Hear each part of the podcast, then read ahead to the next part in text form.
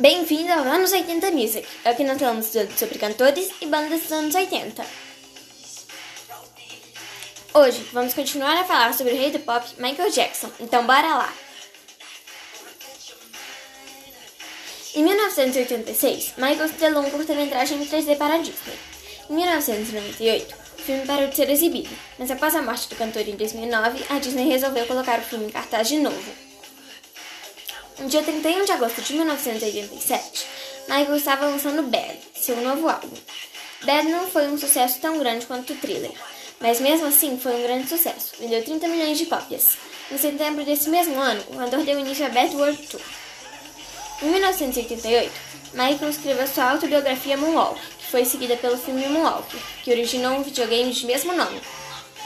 Em maio de 1988, Michael comprou o Rancho Neverland, a primeira vez que visitou o lugar foi quando gravou o clipe 666 com Paul McCartney em 1983.